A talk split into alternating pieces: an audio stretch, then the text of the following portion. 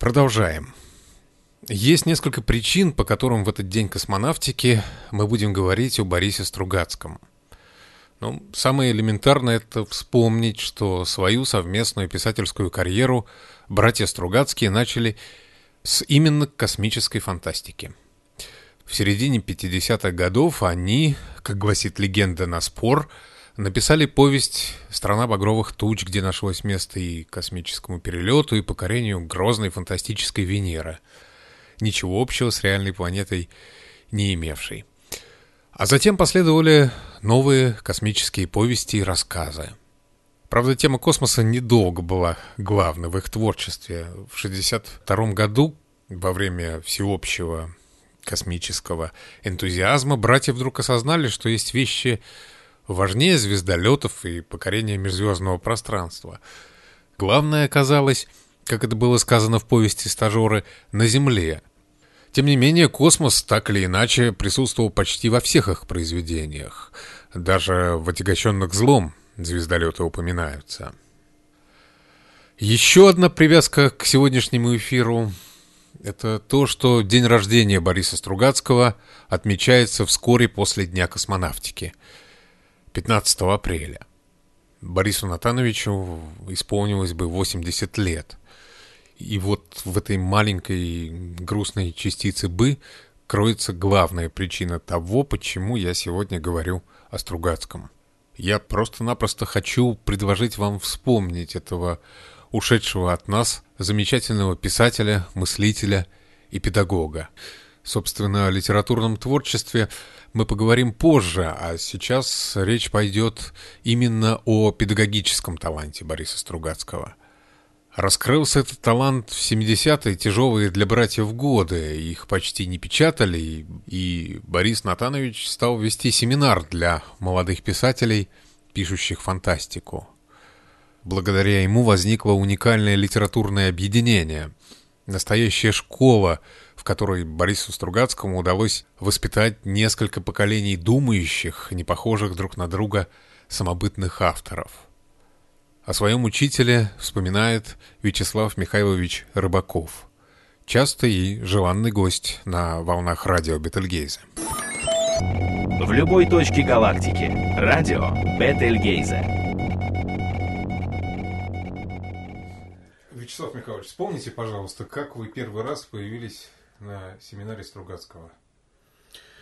Ну, вспомнить, с одной стороны, нетрудно, потому что это было очень яркое впечатление, а с другой стороны, как все, что было очень давно, помнится, конечно, квадратно-гнездовым методом, потому что это был март 74 -го года, то есть прошло, боже мой, 38 лет с лишним, да, почти 39.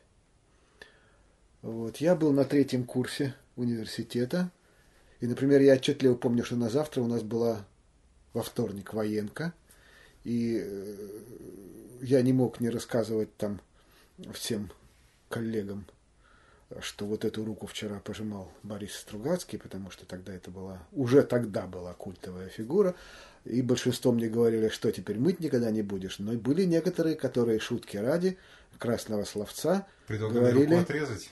Ну, продезинфицировать, ага. во всяком случае. Но их было немного, да? Ну, относительно немного, хотя и тогда были люди, которые были и равнодушны к фантастике, и э, негативно настроены к фантастике, и в частности к братьям Стругацким. Всего хватало и тогда. И не только это была пропаганда, а действительно был, ну, в общем, нормальный плюрализм мнений. Просто для людей моего склада, тогдашних молодых, это было странно, потому что мы вот в нашей, в нашей компании, потом которая расширялась и в семинаре возникла, для нас люди, которые не нравятся Стругацкие, это были странные люди. И я прекрасно понимаю, когда вот этот вот э, цитаты из Стругацких или даже просто какие-то отдельные реплики в любой незнакомой компании служили таким опознавателем свой-чужой.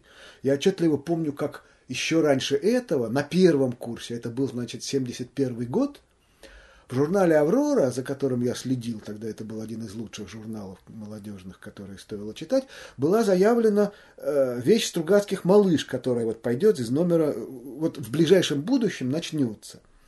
И едучи, едва поступив на первый курс в колхоз на картошку в сентябре, я в киоске купил сентябрьский номер «Авроры» и еще не успел в него заглянуть, но со мной рядом на нарах оказался такой тоже абитуриент по имени Джафар Рышкин, который меня попросил что-нибудь почитать, увидев там Аврору в открытом чемодане. Я ему дал, сам еще не заглядывая, и когда э, он вдруг что-то как-то заинтересовался, я его спросил, что малыш пошел? И Потом оказалось, что мы все пять лет оказались лучшими друзьями всего университета, потому что, говорит, это настолько профессионально, осведомленно как-то прозвучало, вот сознанием дела, что малыш пошел, что вот мы залегли потом на месяц рядом, и нам было о чем разговаривать всю оставшуюся э, студенческую жизнь. Меня привел в семинар тогдашний молодой писатель Андрей Балабуха. С ним меня познакомила моя учительница математики Тамара Григорьевна Дребинская. Андрей тогда, он и сейчас-то не намного старше меня, и тогда был ровно настолько же не намного старше меня, поэтому тоже был молодым и ходил в семинар молодых фантастов. И там вот были другие молодые фантасты. Феликс Суркис, Галя Понизовская, э, два романовских однофамильцы, ну и ряд других людей – постарше меня. И одновременно со мной, тогда же в марте 1974 года, пришел туда Слава Витман. Тоже теперь достаточно маститый писатель-фантаст. А вот от первого набора семинара уже тоже не так много осталось и в живых, и не так много осталось, в общем, в литературе. Наверное, стоит об этом сказать, потому что, ну вот,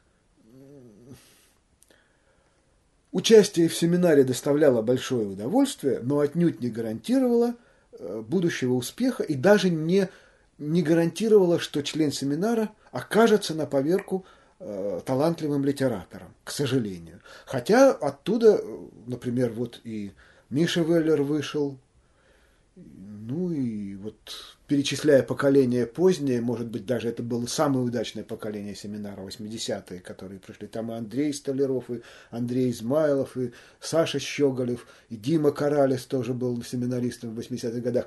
Но вот этот вот момент 70-х еще годов, я пришел, вот э, те, кто потом в 80-х как бы процвел в семинаре, не в литературе еще, потому что в литературе как не публиковали, так и не публиковали, но в семинаре стал, так сказать, фигурами.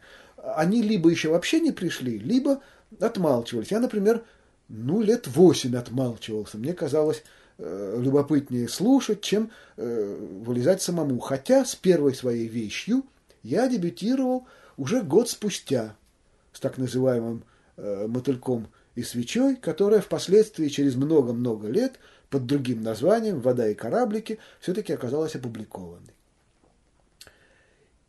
И, честно говоря, вот эти первые 15 лет семинара вспоминаются как сплошной восторг, потому что это было такое искрометное явление, настолько, вот я не знаю, как у кого, у меня, я не раз эту фразу уже повторял, у меня каждый раз после этих нескольких часов на семинаре было ощущение, что вот я сегодня поумнел. И не знаю уж, соответствовало это ощущение действительности или нет, не мне судить, но во всяком случае, э, вот уже относительно недавно изданную свою монографию по китайской бюрократии я, в частности, посвятил и Борису Натановичу Стругацкому, у которого на семинаре я умнел и учился то, что придумал своим поумневшим мозгом выражать адекватным образом. Без этого, наверное, я и востоковедом был бы не таким интересным. А благодаря чему возникало такое ощущение? Из чего это поумнение складывалось? Наверное, прежде всего благодаря тому, что семинар был уникальной структурой. Ни в одном городе, нигде, ни в одной республике союзной, братской или там впоследствии не возникло сколько-нибудь похожей структуры, хотя э, клубы и семинары молодых возникали и в Москве, и в Прибалтике, и на Украине, и в Сибири были. Но благодаря личности Бориса Натановича Стругацкого тут не, невозможно не начать говорить с придыханием и превосходных степенях, потому что действительно это был очень умный и очень добрый человек, прекрасный писатель и педагог Божьей милостью. Вот прежде всего, конечно, из-за него, потому что умных ребят в стране тогда было очень много. И талантливых, и образованных, и остроумных. Но вот этой точки стяжения, которая позволяла бы раскрепоститься всем этим дарованием, э, нигде, кроме Питера, в такой степени не нашлось. И именно поэтому питерский семинар вот пошел в историю российской культуры как явление совершенно уникальное. Когда-то, ну вот я это уже эту цитату воспроизводил и не могу не воспроизвести вновь. Она, наверное, с одной стороны, одна из любимых моих цитат у Стругацких, а с другой стороны, это, наверное, их кредо человеческое и педагогическое. В повести «Гадкие лебеди» 68 -го года, то есть, так сказать, еще раньше, чем семинар возник, и я в него, соответственно, попал, э, Стругацкие э, устами героя «Гадких лебедей» Виктора Ванева сказали э, очень значимую фразу, с которой трудно согласиться на сто процентов на самом деле. Теперь мы уже понимаем, что образование и обучение процесс достаточно авторитарный и э, посмотреть на то, как получают образование, скажем, в американских колледжах, где, как бы, судя по фильмам, во всяком случае, полное равенство преподавателя и студента, они там балагурят что-то такое. Но это не и только там, это и в Европе, и в Израиле. Это вот, это вот система образования, которая как бы как бы считается прогрессивной, на самом деле почему-то э, приехавшие из тоталитарных стран э, студенты дают 10 очков вперед этим э, демократически образованным болтунам и балагурам. Вот Борис Натан, но это отдельная песня. И потом, вот когда мы писали с Костей Лопушанским сценарий по «Гадким лебедям», я пытался по прошествии вот 30 лет взглянуть на «Гадких лебедей» 68 -го года несколько иначе. Насколько это получилось, трудно сказать, тем более, что я был не всевластен над сценарием, я работал для режиссера, а он как хотел, там так и курочил. Но, во всяком случае, колоссальное рациональное зерно в этой фразе есть. Зайчиха говорит зайчонку, убегай, как я, и этого достаточно. Волчица говорит волчонку, кусай, как я, и этого достаточно. Но человек говорит своему детенышу, думай, как я, и это уже преступление. Вот очень интересно наблюдать было, как остальные члены семинара критикуют друг друга. Вот когда-то, через несколько лет наблюдения за семинаром, я для себя очень хорошо понял разницу критики со стороны метра Бориса Натановича и критики нашей взаимной практически каждый. Когда я это понял, я тоже стал стараться вести себя не так, как вел себя, может быть, доселе, а примерно так, как вот Борис Натанович вел. Получалось у меня это или нет, я не знаю, но во всяком случае, вот все мы, в большей или меньшей степени, э, вместо того, чтобы говорить о том, что автор хотел написать, волей или неволей, созна... скорее подсознательно, чем сознательно, пытались за него переписать его вещь по-своему. И с этой точки зрения ему делали замечания. Борис Натанович всегда пытался нащупать какие-то э, точки, какие-то вопросы, какие-то смыслы, которые помогли бы автору лучше написать именно то, что он хотел написать. То есть он не подменял чужую вещь своей, как мы молодые в пылу полемики зачастую делали, а он пытался улучшить именно ту вещь, которая была уже ему представлена. И это, конечно, для автора, если он хоть мало-мальски соображал, было куда более благотворно и плодотворно, чем, в общем, агрессивные, волей-неволей агрессивные попытки его вещь заменить на какую-то другую. Вот эта вот атмосфера бережного творчества, поддержки, вытягивания из человека или из его произведения того, что в нем в зародыше содержится, но автор не сумел реализовать, наверное, создавала вот эту вот поразительную атмосферу э, вот роста. А как это конкретно выглядело? То есть вы сперва всем скопом наваливались на автора, а потом он какое-то свое резюме давал? Или, или как? Бывало по-разному. Тем более сейчас конкретные, вот, конкретные реплики, там, конкретные произведения трудно 30 лет назад вспомнить. Uh-huh. Небольшие объемы рассказы. Просто Борис Натанович в течение 20-30 минут зачитывал. Потом мы на них накидывались.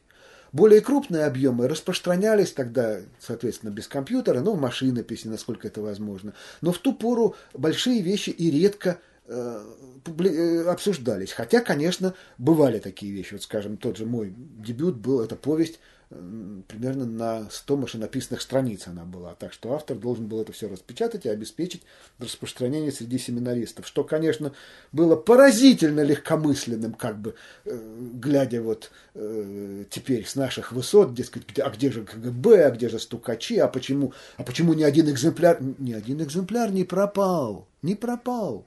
Вот не было такого, что кто-то якобы потерял, на самом деле он потом 20 лет назад обнаружился в каких-нибудь тайных архивах. Нет. То есть обстановка была очень честная. И, конечно же, начинать начинали, э, начинали обсуждать, естественно, снизу. Сами молодые наклевывались, накидывались, клевали э, то, что э, прочитал Борис Натанович вот на заседании, или то, что они прочитали дома перед заседанием. Но Мало того, что Натанович в конце говорил какое-то свое резюме, подводя либо итог, либо высказывая свое мнение, которое он очень аккуратно дистанцировал от мнений, прозвучавших до него, он время от времени задавал вопросы. Вот увлекутся люди дискуссией, начинают болботать друг с другом уже, в общем, непонятно о чем. Вдруг Стругацкий говорит, я просил бы следующего выступающего, помимо того, что он сам хочет сказать, ответить мне вот на такой вот вопрос. И дальше очень четко формулировал какое-то ядро проблемы, или, по крайней мере, одно из проблем, которую, может быть, поставил автор, а может быть, поставила уже не сам автор, а вот ход дискуссии поставил. И отвечая на этот вопрос, он очень четко и очень быстро их формулировал, на самом деле, вот попадая в сердцевину, что называется, да, и волей-неволей отвечая на этот вопрос, дискуссия ну не побоюсь этих слов, поднималась на гораздо более высокий уровень. Вместо трепа, на который мы, конечно, тогда были в больших количествах способны в 20-летнем, 25-летнем, 30-летнем возрасте, но кроме трепа были способны еще на мало что. А вот такого рода, скажем, реплика или вопрос, или обратите внимание, однако, вот такое обращение внимания сбивало вот этот вот бесконечный треп по кругу, и э, заставляла задуматься о главном. Вот примерно вот в общем виде я этот алгоритм могу сформулировать сейчас, пожалуй, так. Я все-таки хочу еще вернуться к самому первому дню, когда вы пришли. Вы же до этого Бориса Натановича не видели? Нет, не видел. И, и как вот ваши первые впечатления о нем, от него? Трудно сказать, потому что я и остальных не видел. Я пришел в совершенно незнакомую, новую для себя атмосферу. С Андреем Дмитриевичем Балабухой мы несколько раз, так сказать, встречались у него дома, говорили на умные темы. К нему я уже привык как бы, нормально. Да и он тогда был одним из самых молодых на самом деле там. Все остальные, пусть я не знал фамилии, я же был очень э, домашний мальчик, я вообще мало знал высокопоставленных людей. И Пусть я не знал фамилий тех, кто там выступает, но они все для меня были э, небожители.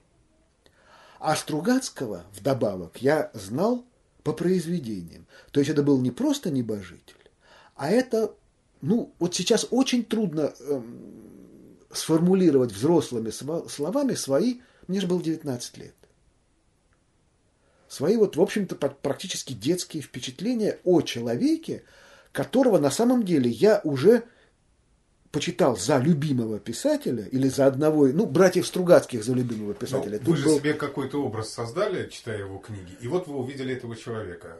Э, ожидание или разочарование или нет никак, ни никаких разочарований конечно не было потому что он чисто по-человечески был ну я не знаю ну простой очень демократично себя ведший человек чуточку более пожилого возраста, чем все остальные.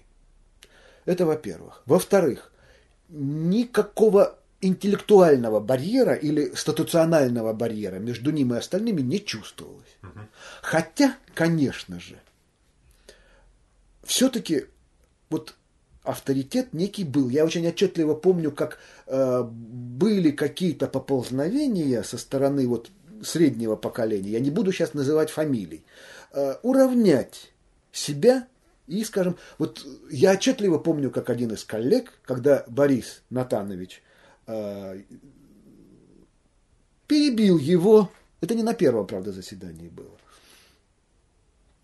и стал говорить, ну что-то, честно говоря, гораздо более здравое. Я помню, как этот человек скатал комок бумажки и Стругацкому залепил ее через пол комнаты в затылок. И, по-моему, даже не только мной. Я помню, как он дернулся, и как на его лице было даже не возмущение, а некоторое изумление. Э, и, по-моему, не только мной, а и всеми это было воспринято, как, в общем, э, перебор. Потому что демократия демократией, а все-таки авторитет авторитетом. Знай край. Если тебе позволяют говорить гению ты, то это не значит, что ты и сам гений. Вот, вот так вот.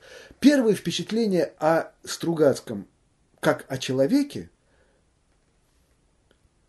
нормальный, вменяемый, вот просто вот человек, с которым можно разговаривать. Я не могу ответить, может быть, так на этот вопрос, как вам бы хотелось, потому что, ну и не вспомнить, и вообще некоторый же был ступор, в общем-то, и шок присутствия вообще вот впервые в этой атмосфере. Я был очень зажат тогда. Но то, что именно поведение Стругацкого помогало разжиматься, более чем чье бы то ни было – вот честное слово, вот это я могу сказать с полной ответственностью. Более чем чье бы то ни было, потому что теперь уже, сам имея свои 60 лет, и он же был гораздо моложе, чем я сейчас. Тогда я отчетливо помню, что были там и снобы. Были там люди, которые были уверены в собственной непогрешимости, что вот они пишут гениально, правда, никто понять не может. Это вот, вот эти интеллигенты, тогдашние 30-40 лет, там хватало вот такого. И они были э, там. Но э, они не делали атмосферу. Конечно, гораздо интереснее было слушать либо э, вот таких, как я, кто помоложе, либо самого. Ну, вот вы чехвостили произведения друг друга. А творчество метров э, допускалось критиковать? Вот самих Стругацких? Ну, специальных заседаний на этот счет не проводилось, конечно. Но, естественно, высказываться по их поводу э, можно было сколько угодно. Более того, я не могу опять-таки вспомнить сейчас, три десятка лет спустя, конкретных примеров, но произведения Стругацких постоянно были на, э, на кончике языка, и сравнения постоянно вот эти вот производились, потому что э, волей-неволей э, вообще нам было всегда, ушло довольно много времени, чтобы, причем не только семинаристам, а вообще молодым фантастам, выросшим в ту эпоху, ушло очень много времени и сил, чтобы как-то найти свой голос, свой словарный запас и свою тему. Потому что Стругацкие для того времени оказали такое воздействие на фантастику, что вырваться из э, этого притяжения было очень трудно. Да не очень не хотелось, потому что э, поскольку их публиковали, и это пользовалось спросом, очень многие писали под Стругацких более или менее сознательно, менее сознательно, но, во всяком случае, это до некоторой степени обеспечивало, если не публикацию, то восторг э, узкого круга читателей, скажем так. Я помню, что э, одно специальное заседание мы провели, по-моему, году в 75-м. Специально, чтобы научиться обсуждать серьезные крупные вещи, Борис Иванович предложил обсудить непобедимого Станислава Лема. Причем именно не Солярис, а непобедимого, потому что, как он очень четко сформулировал, именно непобедимый является классикой научной фантастики, в отличие от Соляриса, про которого даже непонятно, на какую полку его ставить, с фантастикой или там с классической э, гуманитарной литературой. Вот. вот это было. Он там набрался абсолютно по э, нормальной процедуре было обсуждено, выставлены баллы и так далее.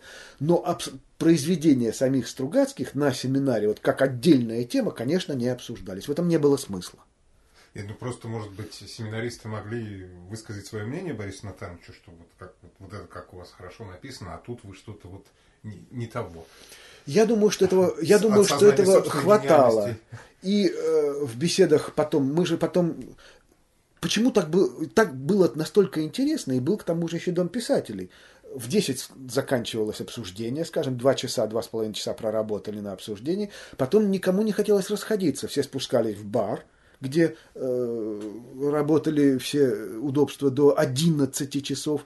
Пить тогда практически не пили, и без этого было здорово. Пили кофе. Угу.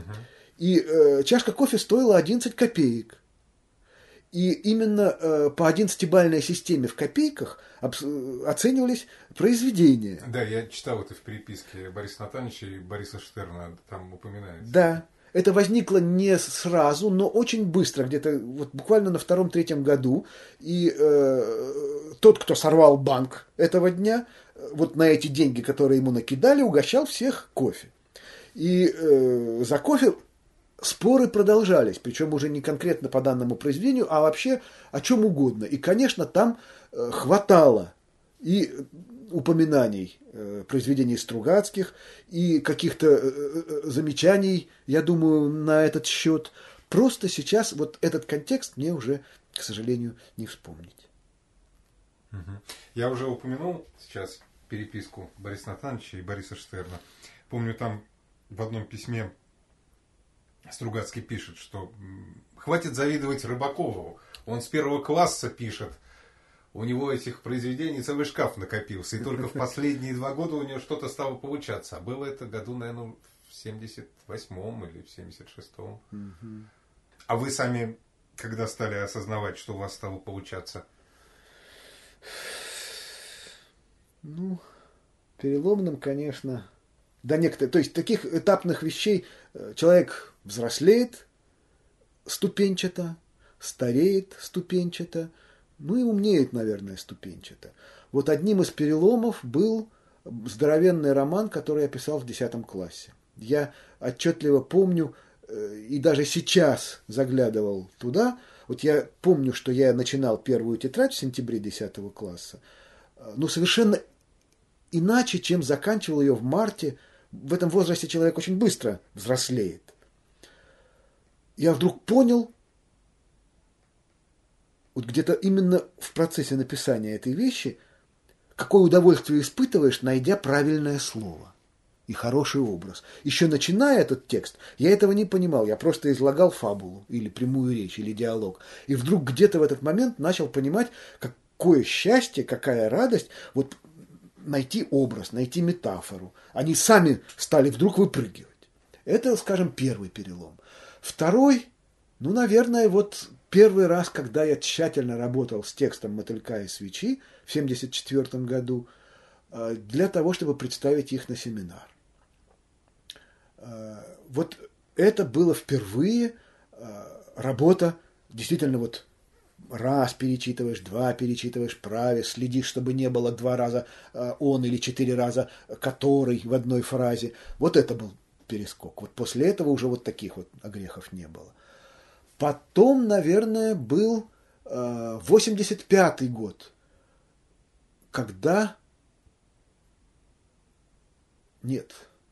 Я просто почему спросил, да. хотел сравнить ваши ощущения и то, когда Борис Натанович заметил эту перемену. Значит, если исходить из его Борису письма, Натановичу... он как раз 74 и период 74 по 76 год и называет. Борису Натановичу было трудно заметить эту перемену, потому что, слава богу, я не пытался ему показать вот все, вот все, все, все эти тетрадки, которые вон там стоят за стеклом, вон на той полке. Я их до сих пор еще как бы храню, потому что рука не поднимается, хотя уже понятно, что никому никогда они не нужны будут. Значит, видимо, на этот период я помню, когда скажем, в первый раз Борис Натанович позвал меня к себе не на семинар, а домой поговорить по душам как следует. Это было после того, как я ему дал почитать Эхе-хе-хе-хе-хе. Вот с мотыльком и свечой я дебютировал, а это был довольно-таки отличающийся, конечно, уже по качеству исполнения, но по сюжету фактически э, тот же самый «Дерни за веревочку».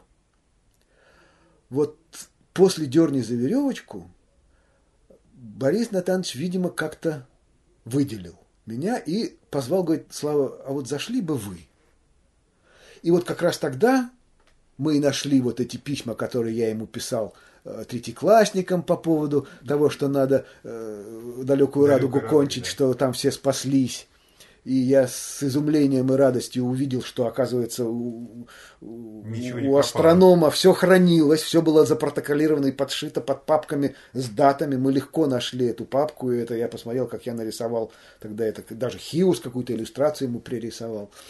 Вот. У меня до сих пор хранятся, естественно, ответы. Вот, к сожалению, что теперь с моими письмами, ну, тут много о чем надо сожалеть в последние месяцы, не только об этом, как говорится, теряют больше иногда, чем пары детских писем. Вот. А, и, конечно, на Бориса Натановича очень сильное по-настоящему впечатление произвел первый вариант доверия, который я обсуждал в 1977 году осенью, и по поводу которого я знаю, он спорил со Штерном в переписке, и когда я был, э, нет, был я у Бори немножко раньше в Одессе, но э, он приезжал сюда и рассказывал, и в своих письмах мне описывал, как они со Стругацким спорили по этому поводу, потому что Штерну казалось, что там э, еще написано плохо, а Стругацкий говорил, что я этого вообще не вижу, потому что да, да, да. настолько помню, мощная помню, идея, да. настолько интересные вот эти чувства людей, у которых противоречия между долгом и честью, и э, благородством, и любовью, и в итоге как все это э, крутится. То есть тут уже не до литературных изысков, как бы. Вот такой между ними был спор, и я с,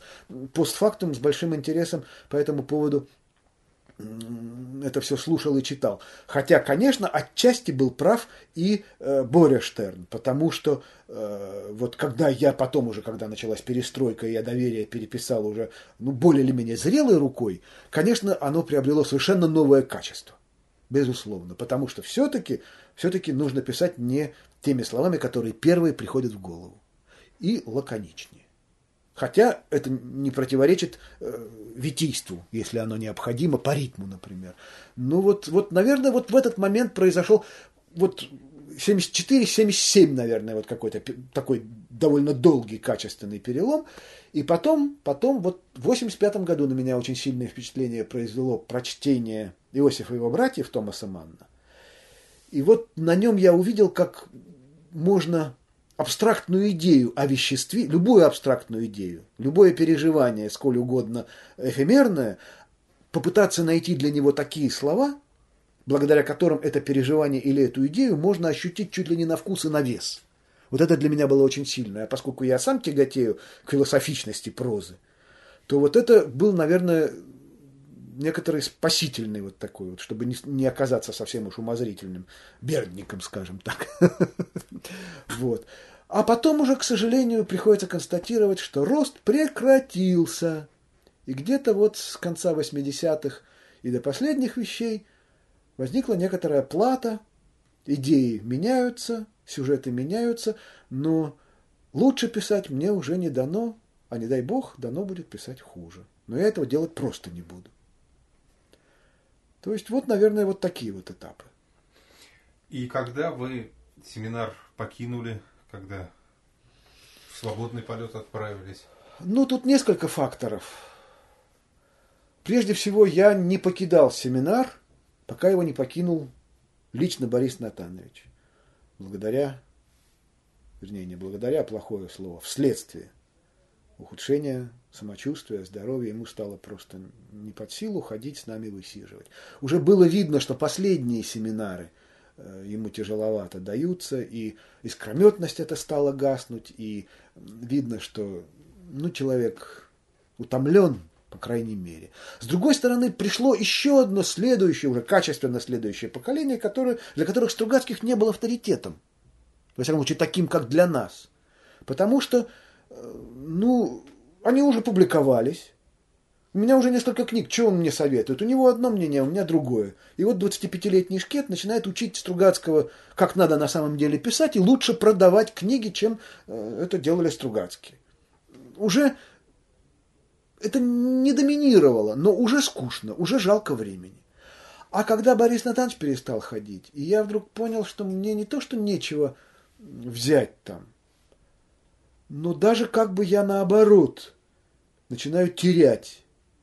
И нужно потом день, два, три восстанавливаться. Тогда просто вот кому надо, ради Бога. Я учить для этого нужен авторитет. Поскольку я издаюсь очень мало, я для современных писателей не авторитет. Поскольку э, гонорары за мои книги в лучшем случае средние, то я тем более не авторитет. Поэтому меня слушать просто не будут. А с другой стороны, я начал больше внимания уделять науке. Вот одокторился. А раз одокторился, это машинка завертелась, уже надо на ученый совет, уже надо какие-то документы, уже, уже некогда. Тоже тупеешь. А раз некогда, значит, пишешь меньше – значит, уже начинаешь чувствовать некоторую внутреннюю червоточину. Ну, что я буду ходить э, там, где все пишут, а я за последние два года ни строчки не написал. Это тоже уже повышенная требовательность к себе, повышенная требовательность к другим, повышенная требовательность к тому, что делаешь в другой своей ипостаси, в научной. Вот я сейчас вот редактирую, в третий раз редактирую книгу перед тем, как уже монографию свою очередную, перед тем, как ее сдавать в издательство. Можно было бы этого и не делать. Вот свербит, надо. И действительно находишь какие-то неудачные обороты. Две опечатки нашел, страшное дело, ссылаюсь не на ту страницу, на которой та цитата, которую я привел. Лет двадцать назад мне бы плю, плюнуть на это все. А, ерунда это, господи. Главное, что хорошо написано и мысли умные. А теперь уже нет. Стариковское буквоедство какое-то возникает. Может быть. Так что, так что не то, что я его покинул, а просто э, вот ехали два трамвая рядом, а потом вот рельсы пошли немножко в разные стороны. А вне семинара дальше общение с Борисом Натановичем было частым или нет? Вы писали о том, что вы спорили по какие, не, не знаю, по поводу чего, наверное, по поводу всего? Ну, по... многих вещей. Да, конечно, конечно. Причем с течением времени и с развитием ситуации в стране и в мире естественным образом предметы спора менялись предметы споров. Мы очень плотно и тесно общались в течение лет 20, 80-х и 90-х. Особенно это, конечно, были... Я никогда не смел и не мог претендовать на то, чтобы занимать у него много времени, и поэтому не навязывался с визитами. Может быть, даже зря теперь, я думаю, перескромничал, надо было больше, надо было звонить почаще. Вот сейчас вот я последний спор наш по поводу свободы в письмах происходил уже в апреле-мае. И я, ну не скажу, что уж целиком был подвигнут этим спором, но отчасти им написал рассказ, который вот в зимой должен выйти в Неве. И я его по дурости ну, ждал, когда выйдет и не посылал Борис Натановичу со словами, что Борис Натанович, вот отчасти благодаря вам вот возник этот текст. А теперь уже ничего не вернешь. Ужас. Вот, вот, вот надо было, написал, пошли, похвастайся. А мне западло хвастаться, я не хвастун, я скромняга. А вот теперь не вернешь. Вот он выйдет в феврале, а уже не покажешь. И не скажешь, что вот, вот Борис Натанович, вот, вот, вот что я... Вот вы не поняли, что я вам хотел сказать. Вы мне возражали, а я с тем, что вы возражали, я же против этого и не спорю. Я с этим согласен. Вот что я хотел сказать. А теперь уже все. И, конечно, такого рода ситуаций было не столь фатально заканчивавшихся, но хватало у нас в жизни. Очень плотно мы общались во время э, работы над письмом мертвого человека. Причем Борис Натанович не столько э, конкретные какие-то тексты писал для этого сценария, сколько мы с ним, э, вот что называется, передавал опыт. И я отчетливо помню, как мы сидели в его пустой квартире, супруга где-то отсутствовала, и он мне и себе, естественно, уже жрать захотелось на пятом часу разговоров, вот варил, советский пакетный суп из каких-то макаронных изделий. Мы его с большим удовольствием поглощали ложками на кухне Стругацкого и продолжали разговаривать о том. Он больше, он больше рассказывал, как он работал над сценарием, как они с братом работали над сценарием, как был Тарковский, как надо режиссера. Он же чувствовал, что нам с Лопушанским тоже туго вместе приходится. И потом, ну, были же ситуации, когда я от Кости просто убегал, и он бегал за мной по улице и кричал, Рыбаков, Рыбаков, кончай, все, я все прощу, возвращай, было. И я думаю, что у Стругацких с Тарковским аналогичные какие-то картинки вполне могли э, происходить. Просто э, тут, ну, люди, может быть, иного темперамента. Ну, если еще учесть, что Тарковский как раз э, к сталкеру уверовал в собственную гениальность, то, думаю, да, там проблемы были. Да, думаю, да. Э, во всяком случае, вот он, как надо режиссера уважать, что ему... Потом я эту фразу все время повторяю. В конце концов, всегда идешь э, на компромисс и подчиняешься даже, потому что фильм снимать все равно режиссер. Вот мне ужасно жалко, чего Костя наворочил с гадкими лебедями. Я там выстроил э, из реалий стругацковских целую вязь. Почему там... А, что, а для него это не существует. Что, что-то осталось, что-то нет. Скажем, то, что представитель советской делегации именно Геннадий Комов, для меня это было значимо. И там эти имена, значимые для любителей Стругацких, они вот все были, создавали дополнительный смысловой слой. Костя одно взял, другое не взял, слой разрушен – Ладно, бог с ним. А вот супруга у меня потом, ну вот я тоже цитировал, мы смотрели, когда на просмотре, говорит, хороший фильм, прям чувствую, как дождь за шиворот течет. И думаю, значит, произведение искусства, значит, можно многое простить. Бо прав был Борис Натанович. Да, там дождь Надо... хороший, и город, это тот макет города хороший. Но не хочу обсуждать да, в общем-то, мы фильм «Гадкие лебеди», да. Говорим. Вот. Но, во всяком случае, когда мы написали первый, первый вариант сценария, мы же начинали работать вообще на свой страх и риск, потому что было неизвестно, Борис Натанович разрешит, не разрешит. Но написать надо было уже качественный первый вариант. И ушло там месяца полтора. Ну, приехали к Стругацкому, он прочитал. Это был лето 2003 года. Ну, это гениальная фраза, конечно, вот в продолжение того, что Застав... вообще, заставлять мы думать. Не о том думали, да, да, совершенно верно. Мы имели в виду не это, но так тоже можно. Вот. Ну, а...